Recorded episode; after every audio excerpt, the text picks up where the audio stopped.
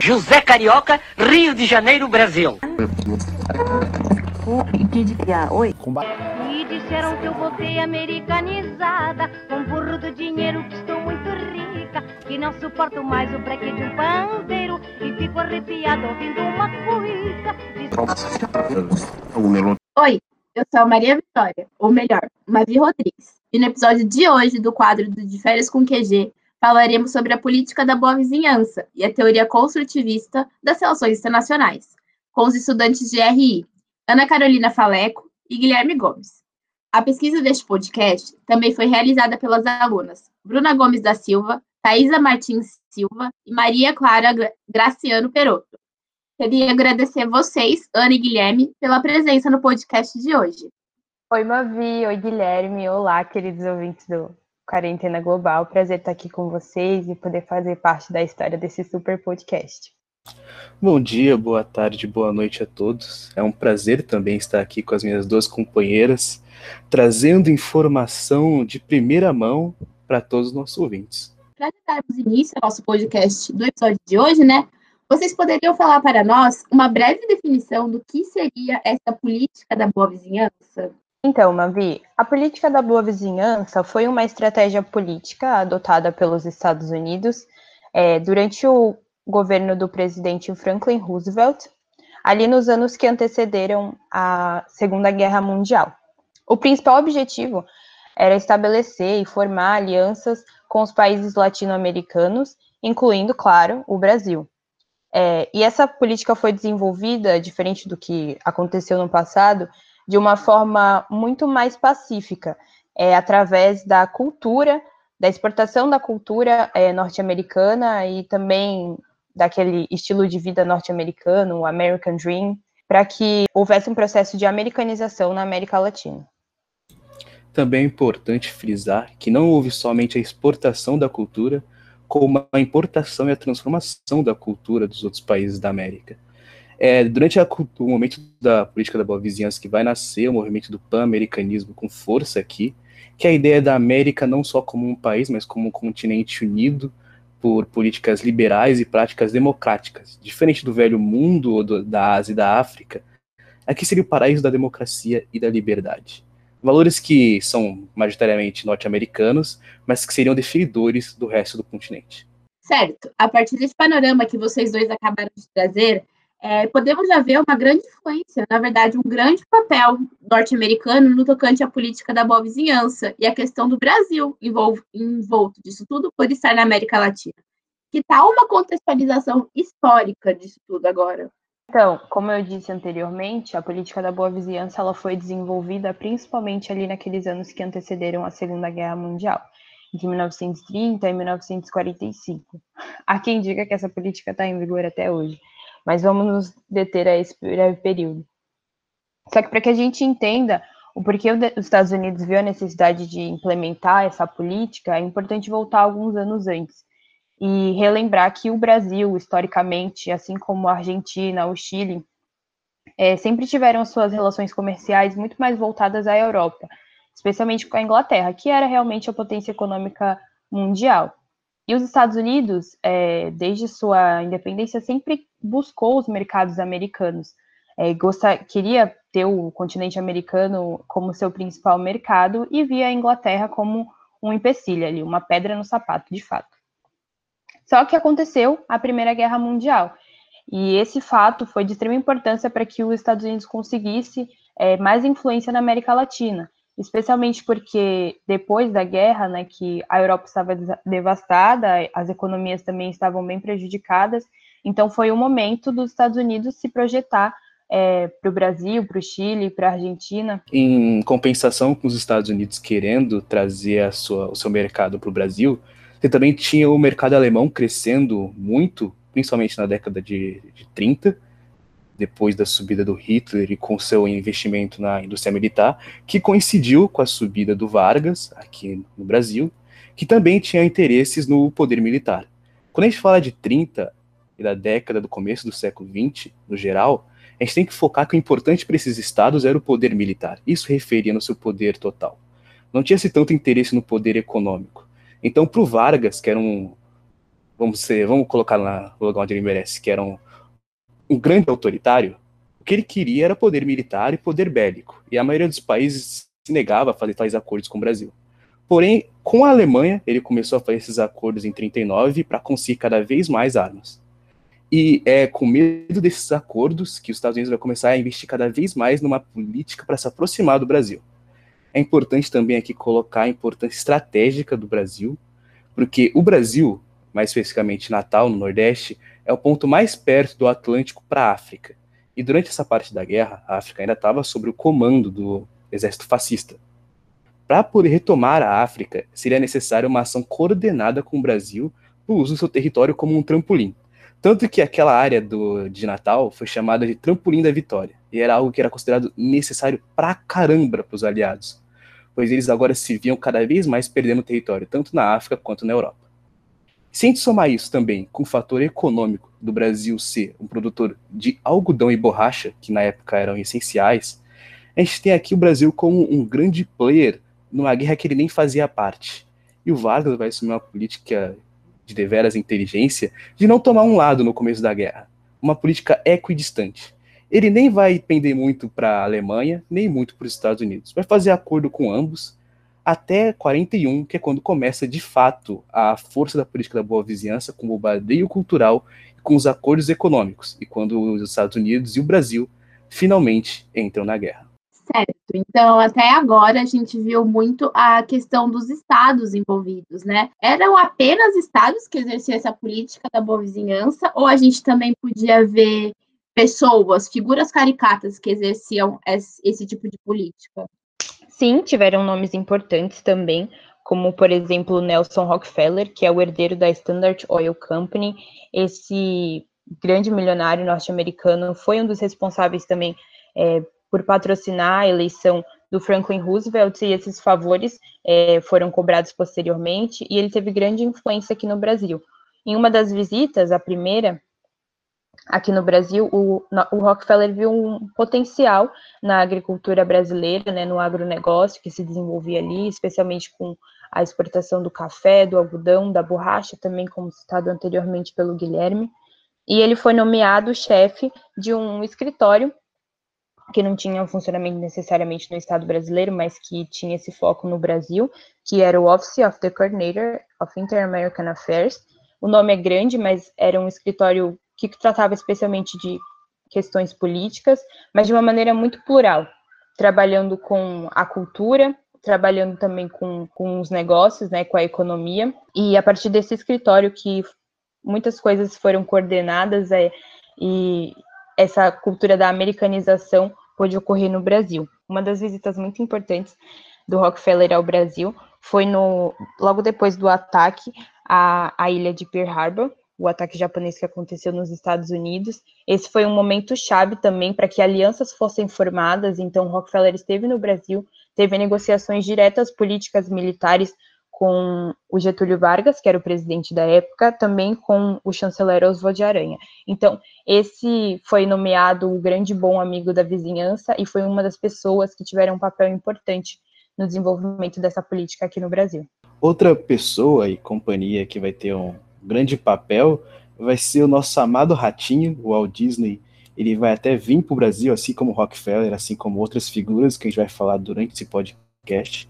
E ele vai trazer também esse bombardeio cultural e vai fazer tudo por fins monetários. Afinal, ele é o príncipe sombrio de Hollywood. Bom, então até agora a gente falou de países, pessoas, empresas e o ratinho da Disney estavam envolvidos tudo nessa política da boa vizinhança. Mas quando eu li a pesquisa de vocês, lá eu também pude ver que os meios de comunicação, né, foram assim de extrema importância dentro dessa conquista tão bem sucedida que foi a política da boa vizinhança. Como que se deu a utilização desses meios de comunicação e qual foi a finalidade principal deles? Sim, é, realmente os meios de comunicação foram de extrema importância. É, como eu disse anteriormente, a política da boa vizinhança foi uma política que, diferente das políticas intervencionistas que os Estados Unidos já adotaram com a América, como a política do Big Stick, ela teve uma característica muito mais pacífica e trazia também uma cara de cooperação. E a gente tem que lembrar também que nesse período uma das coisas que essa política visava impedir era a aproximação brasileira com a Alemanha, com a Itália, com as ideias que estavam surgindo ali na Europa. Então, eles tentavam exportar ideias para o Brasil, então os Estados Unidos também contrapunham essa exportação de ideias com novas ideias. E por isso os meios de comunicação foram tão importantes, especialmente o rádio e a TV. Como eu disse, é, esse, aquele escritório do Nelson Rockefeller tinha uma divisão específica de cinema e ele foi o responsável em colocar o Walt Disney em contato com é, o Brasil. E a partir dessa visita que o Walt Disney fez, não só ao Brasil, mas à América Latina, surgiram personagens importantes como Zé Carioca, né, que é aquele desenho que a gente ganhou de presente, entre aspas, é, nesse momento da política da boa vizinhança. E figuras mais importantes também foram alavancadas, como a Carmen Miranda, é, também pelos esforços desse escritório. Ela foi exportada para o restante do mundo, participou também de, é, não só com a sua música, mas também com produções em Hollywood. É, então, ela foi exportada ao exterior como um símbolo da identidade nacional, representando a mulher brasileira, alegre, é, um tanto quanto sexualizada também mas também com aquela com as vestes que a Carmen Miranda tinha muito características coloridas com as frutas, então trazendo toda essa questão é, tropical que o Brasil tinha a oferecer e todas essa então um Brasil formado a partir desse escritório e a partir dessas ideias estereotipadas foi mostrado ao mundo. E há quem diga que isso pode ser bom, né? O Brasil sendo mostrado ao mundo, mas é importante lembrar que essa imagem do Brasil que foi feita foi uma, uma imagem do Brasil ligada aos Estados Unidos, como parceiro dos Estados Unidos. É, então, pouco da gente foi mostrado realmente, mas muito do que eles queriam ver e o que era aceitável aos olhos estadunidenses e também europeus. Também é bom notar que, para o próprio Nelson Rockefeller, o rádio seria a vanguarda de toda essa luta cultural que ele estava trazendo. O rádio, a gente tem que perceber agora que falando dessa época, era o principal meio de comunicação junto com os jornais. Ou seja, se você queria atingir uma grande parte da população da América Latina, uma grande parte da população do Brasil, nem todos poderiam ir ao cinema, nem todos teriam a capacidade de ler, mas o rádio era um produto que, apesar de não ser barato, era de fácil acesso. E através dele, diversos programas vão ser transmitidos aqui para o Brasil através de diversos acordos que vão ser feitos com diversas companhias de radiografia, tanto aqui quanto nos Estados Unidos.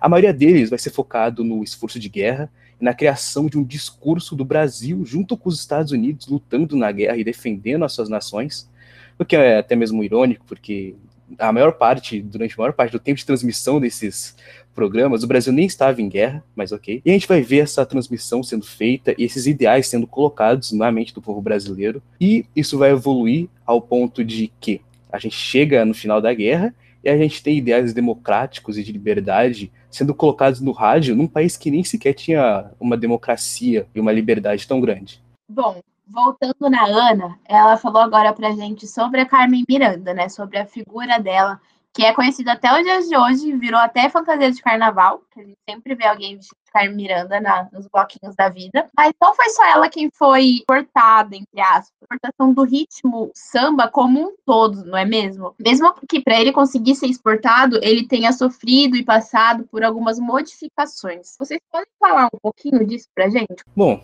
é, nessa época, nos anos 30 e no começo dos anos 40, que o samba vai se tornar a voz do Brasil. Por seu estilo exótico e diferente ao ouvido das músicas comuns americanas, ele vai ser traduzido como a real voz do Brasil. Todo mundo vai começar a ouvir samba e vai associar ao Brasil. Esse estilo que nasceu aqui nas baladas do Rio de Janeiro vai chegar lá, mas de uma maneira diferente. Com o passar do tempo, no final dessa década e no começo da outra, o samba, por meio do, investimento americano e do, do, próprio investimento da política do, do, Vargas, vai se tornar cada vez mais elitizado.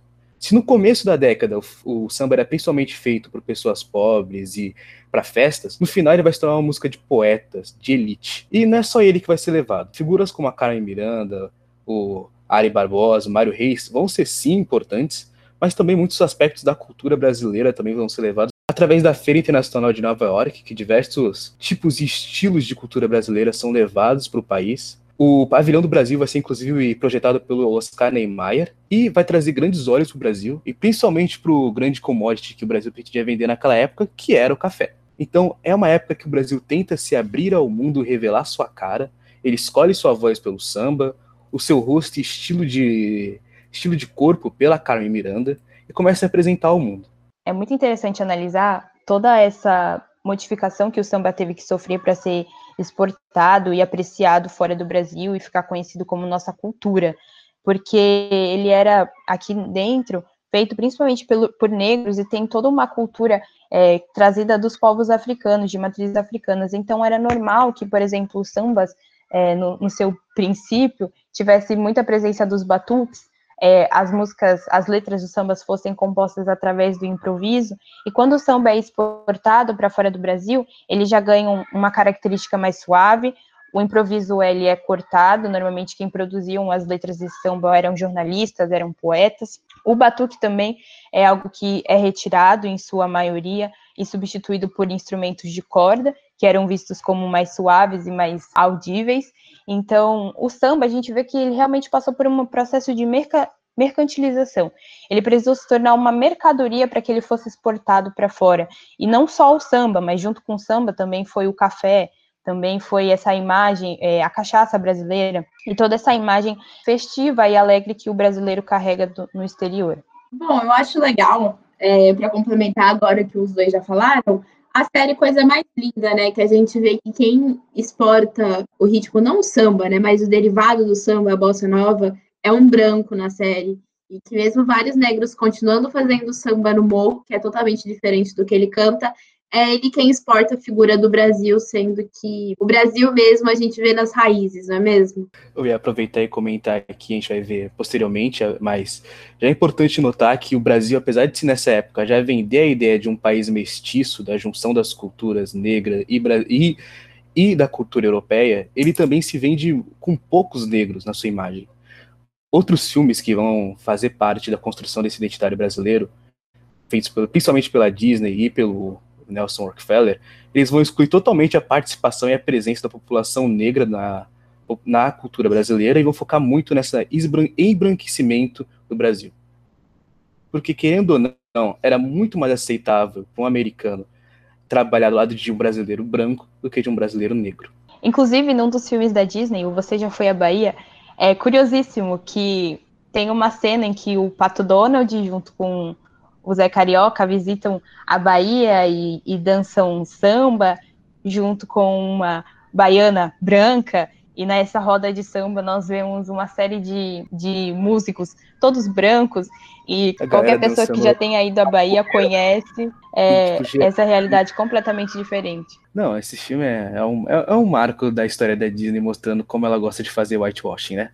A gente vê o Brasil, quando ele é mostrado para os olhos do, do, de fora, ele é completamente erotizado. A mulher brasileira Diferente de como ela, a mulher normalmente era mostrada no cinema nessa época, a mulher brasileira é sensual, a mulher brasileira dança. Ela é uma figura a ser apreciada. Ela não é algo arrecatado ou do lar. Ela é algo muito mais picante. Isso vai ser uma característica que vai permear até hoje a visão externa do Brasil, junto com o clima festivo e a adoração à carne, à festa, que vem tudo também de, do fato de que durante essa viagem, boa parte da presença do Walt Disney e do Ellis e do Rockefeller se tornou volta do carnaval porque eles ficaram no Rio de Janeiro. Então, certos aspectos da cultura brasileira que não eram focados no Rio de Janeiro, como o Nordeste, o Norte, ou até mesmo o Sul, não tiveram tanto apreciação e não são conhecidos por fora, justamente porque a presença geográfica desses artistas e desses produtores não foi focada neles. É muito comum, né, venderem essa imagem do Brasil de ser mestiço, mas quando eles vendem para fora, é, eles querem vender um, um brasileiro branco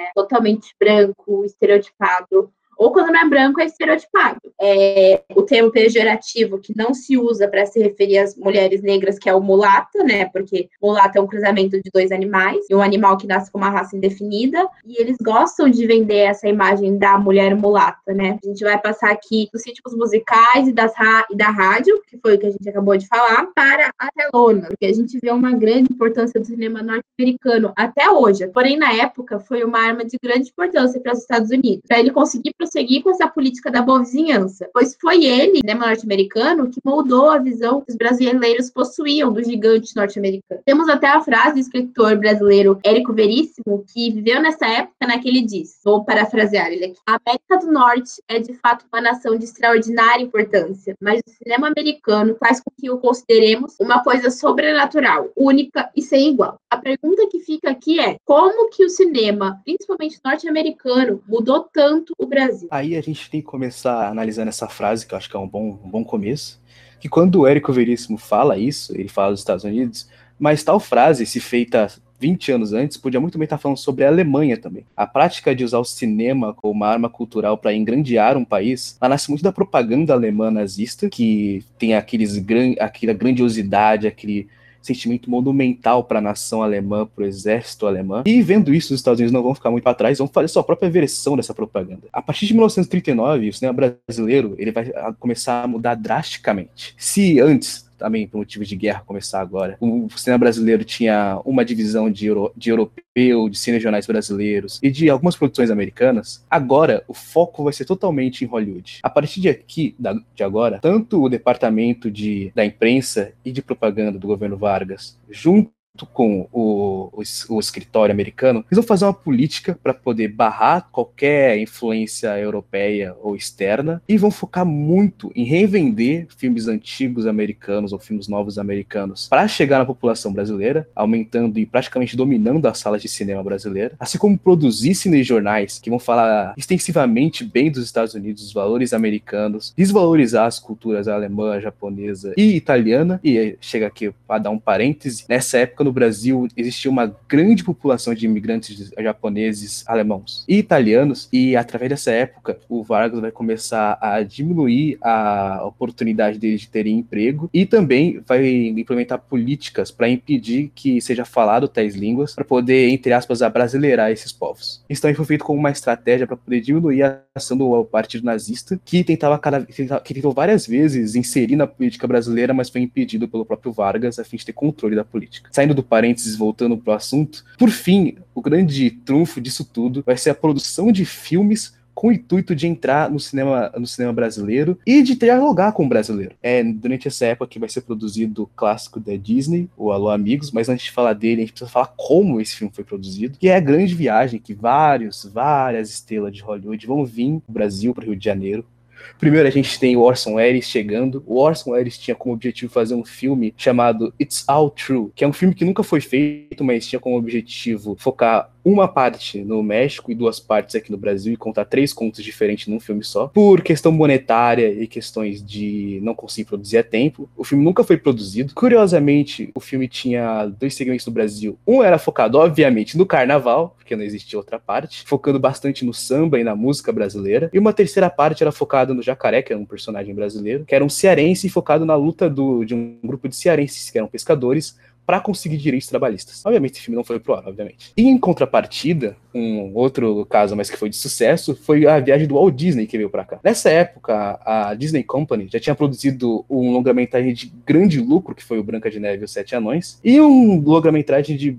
zero lucros, que foi o Pinóquio. Então, após a produção do Pinóquio em 1940, que não teve acesso à bilheteria europeia, então teve uma grande diminuição de, do, do, seu lucro, a Disney se encontrava com alguns problemas financeiros, então ela obviamente aceitou, a, na mesma hora, quando o Rockefeller chega e fala ah, então a gente vai te dar esse dinheiro aqui para você produzir alguns filmes pra gente, e eles aceitam sem pensar duas vezes e vêm pro Brasil, uma viagem patrocinada, para conhecer a cultura brasileira e poder transportar ela para o cinema americano e para o cinema brasileiro. O que eles vão fazer é o Alô Amigos, que é um filme segmentado em, diversas partes da América Latina, mas que a gente vai focar na última parte, que é a parte focada no Brasil, onde o nosso amado Pato Donald vem para o Brasil e conhece uma figura gentil, porém muito malandra, que é o Zé Carioca. E o Zé Carioca é o típico malandro carioca, ele é um, uma pessoa que sabe da rua, que sabe o que fazer, não cala a boca, mas também é muito gentil e carinhoso com o Donald, leva ele para tomar cachaça, leva ele no, no, na urca para poder dançar e ver as baianas. E agora numa side note, side note, focando aqui um pouco no seu design, tem, curiosamente, as suas penas da cor vermelha e azul, como a bandeira americana, e é amável demais com Donald, que é a representação dos Estados Unidos. A união dessas duas figuras como dois parceiros vai ser essencial para caracterizar tanto o Brasil como os Estados Unidos como nações irmãs que devem trabalhar juntos para poder ganhar essa guerra. Novamente, ele vai voltar aqui no Você já foi à Bahia, Donald? Onde ambos vão para a Bahia e como a Ana e eu aqui já comentamos, você tem aquela trágica cena onde não tem um negro na Bahia, todo mundo é branco. As pessoas dançam capoeira, dançam samba, são todas brancas. E a erotização da figura da mulher brasileira e o embranquecimento da sua cultura. Olha, Mavi, o tema do cinema é um dos mais interessantes de ser analisado. Às vezes, quando a gente fala de política da boa vizinhança, e é por isso, inclusive, que eu coloquei lá na frente que alguns acreditam que esteja em vigor até hoje, é que toda essa relação que, se, que for construída durante esse período, ela perdura e, e cria uma espécie de história do cinema brasileiro também. A gente, quando fala, parece algo distante, mas a gente trazer para o presente e fazer uma reflexão crítica, é engraçado pensar que, mesmo o Brasil hoje tendo uma indústria, uma indústria cinematográfica que, ok, não é tão grande, não se pode comparar às indústrias estadunidenses, mas que tem um, um, mas que existe o filme mais assistido de todos os tempos no Brasil seja Vingadores Ultimato. E antes dele era Titanic, ambas produções estadunidenses. Então, toda essa construção que foi feita no passado, ela se mantém até hoje. E, e isso é, é, engraçado de ser analisado e precisa ser analisado também de forma crítica. Não, a gente pode até adicionar aqui que mesmo que antes não fosse uma, a produção brasileira cinematográfica não fosse tão forte, existia uma multiculturalidade. Existia a produção europeia também aqui em força, produção da América Latina, o que em contraste com hoje, você vai em qualquer cinema, você não vai, né, porque está na pandemia, mas se você fosse para qualquer cinema hoje, tudo que você vai ver são filmes americanos, talvez um filme britânico e talvez uma comédia brasileira no, no, tipo, uma vez por ano, ou talvez duas. O que a gente tem é a dominação cultural total do cinema pelos Estados Unidos. O monopólio americano, ele começa em 45 aqui no Brasil, mas ele se estende até hoje. Não só Vingadores Ultimato é o filme mais visto aqui no Brasil, como todo blockbuster americano explode aqui, e é um sucesso gigantesco. É importante frisar que todos esses filmes que vieram desde 39 até 2020 eles vêm com valores americanos e com a intenção de, de deflagrar esses valores e influir eles aqui no Brasil. O valor da liberdade, da democracia, o ideal de trabalho, de mérito, tudo isso vem através de qualquer filme americano que você pegar e ver. Esses temas, eles são a ode americana e o American Way of Life é traduzido desde 39 até os dias de hoje em força aqui para o Brasil. O bombardeamento cultural que o Brasil sofreu em 39 não parou e não vai parar tão cedo. Bom, então recapitulando, vemos até agora que o Brasil ele sofreu através do escritório do Rockefeller um verdadeiro bombardeio cultural, certo? Os Estados Unidos se mostram os porta-vozes do progresso, da democracia, como o Guilherme acabou de falar, e de admiráveis valores morais, que é o American Way of Life. Eram transmitidos no Brasil através do rádio, do cinema, ou como o Guilherme falou, até os dias de hoje, pelo cinema, né, pelos campeões de bilheteria que a gente pôde ver, e de programas econômicos e de saúde também. A imagem modelar da sociedade foi trazida por artistas, certo? Músicos, intelectuais, não por imposição militar. Esse é o, o, grande X da questão. Como aqui nesse podcast, no episódio de hoje, já passamos pelo, pela rádio, pelo cinema e pela política, a gente não pode ignorar também o papel da fotografia. Aí eu pergunto para vocês agora, como que a fotografia foi pensada e trazida de lá para cá, e como ela foi utilizada como um mecanismo de integrar as Américas vai ter um trabalho do OCA para trazer a fotografia como uma coisa para integrar as Américas. Contudo, ele vai se mostrar um pouco mais falho em comparação com o do cinema ou do rádio e os outros, principalmente porque as pessoas que foram contratadas para fazer esse trabalho não conseguiram passar a visão que o CI queria, que era de um Brasil padronizado, um Brasil simplificado, e acabaram passando a visão multiculturalista que não agradou nem um pouco ao CI. Em contrapartida, as revistas, por meio também de um, das fotografias próprias, conseguiram passar isso. O Brasil teve a revista Em Guarda, por exemplo, que era uma revista que passava o ideal dos Estados Unidos protegendo a nação brasileira, da, do imaginário de que o Brasil e os Estados Unidos, novamente voltando para aquilo que já foi dito aqui nesse podcast, estavam lutando junto contra as forças inimigas para poder trazer a liberdade para o povo brasileiro. É claro que essas revistas também traziam todo o discurso de que a guerra já estava vencida até mesmo em 42. A, o imaginário brasileiro na época não era de ah, vamos vencer a guerra, mas sim de já estamos vencendo a guerra, já vencemos a guerra. A guerra já é vencida porque estamos com nossos irmãos americanos unidos aqui todos com grande força. É claro que aqui a gente tem que também colocar os casos de racismo de preconceito contra o, tanto o eixo alemão quanto o eixo asiático, que foi trazido por todos esses meios, e também a supressão dos povos italianos, povos alemães e povos asiáticos. Contudo, acho que no fim, o que a gente chega aqui depois de ver todas as formas como o governo americano influenciou o governo brasileiro, assim como o Departamento de Imprensa propaganda de Vargas, a gente vê que no final o importante foi a criação desse ideal de que Brasil e Estados Unidos compartilham de uma aliança, de que são nações parecidas, são nações que podem agir juntas, são nações que estão lutando num conflito juntas e que lutam pelo conceito da liberdade, pela democracia, pelo valor individual de cada ser humano. Então, resumindo toda essa aula incrível sobre política, que foi meio que um papo, mas uma aula muito gostosa, muito obrigada, é sobre a política da boa vizinhança que tivemos hoje, podemos concluir que a americanização foi um processo planejado e executado com excelência. A construção de um Brasil em que a presença da cultura norte-americana é intrínseca foi realizada. Hoje, a norma no nosso consumo de produtos, ideais, política, é tudo estadunidense, tudo mesmo. E é envelopado pelo imperialismo cultural que tem efeito profundo na sociedade brasileira. É impossível a gente não consumir a cultura americana nos dias de hoje. Por o seguinte, o bombardeio de cultura é uma operação contínua de controle que pode ser observada em diversos setores do nosso país, como a nossa música. Escutamos muita música que vem dos Estados Unidos, o nosso cinema, como já foi falado aqui, os campeões de bilheteria são norte-americanos, as nossas revistas, a, a Vogue aqui no Brasil, que faz grande sucesso, as nossas programas de TVs que são sempre trazidos para o Brasil também, né? A gente tem essa maneira de traduzir para o português programas de TV, reality shows e tal e até mesmo a nossa política em si, né? Bom, a presença de vocês aqui foi incrível hoje, Ana e Guilherme.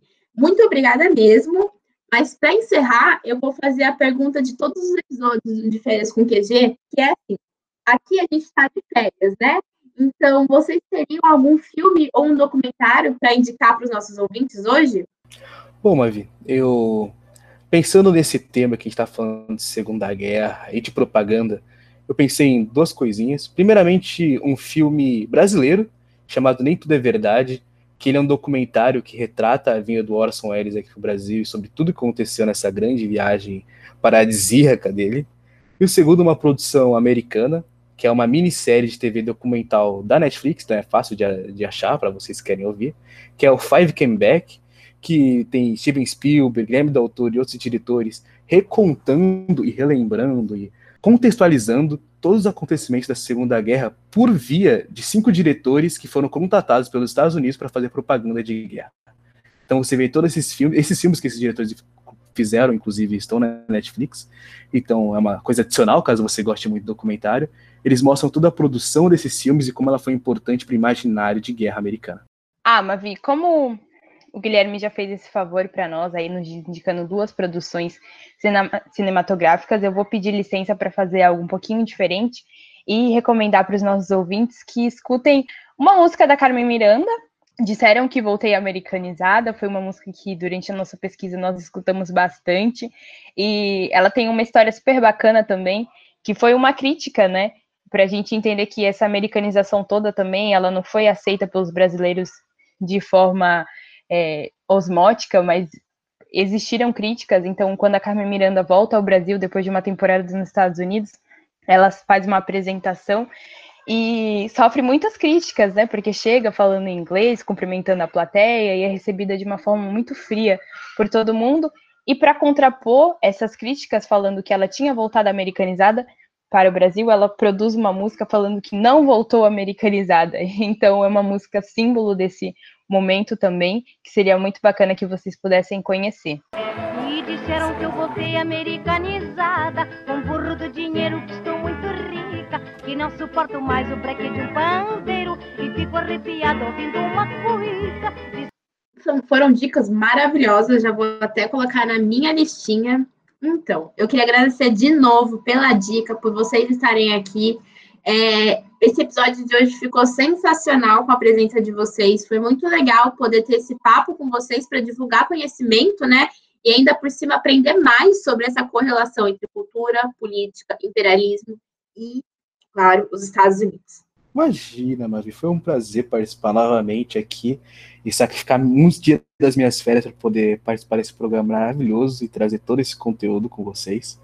Eu realmente fico lisonjeada com o convite, agradeço muito. Obrigada para você que escutou até aqui, obrigada, Mavi, Guilherme. Foi um papo realmente muito gostoso e que espero mais vezes estar aqui com vocês. Bom, então o episódio dessa semana fica por aqui. Muito obrigada a você que nos ouviu até o final. E não se esqueça de, de nos seguir também no Instagram, Quarentena Global pois vai ser por lá que iremos publicar as referências utilizadas nesse episódio e também as dicas dos nossos participantes. O meu nome é Mavi Rodrigues e este foi o de Férias com QG, Estados Unidos e a Política da Boa Vizinhança.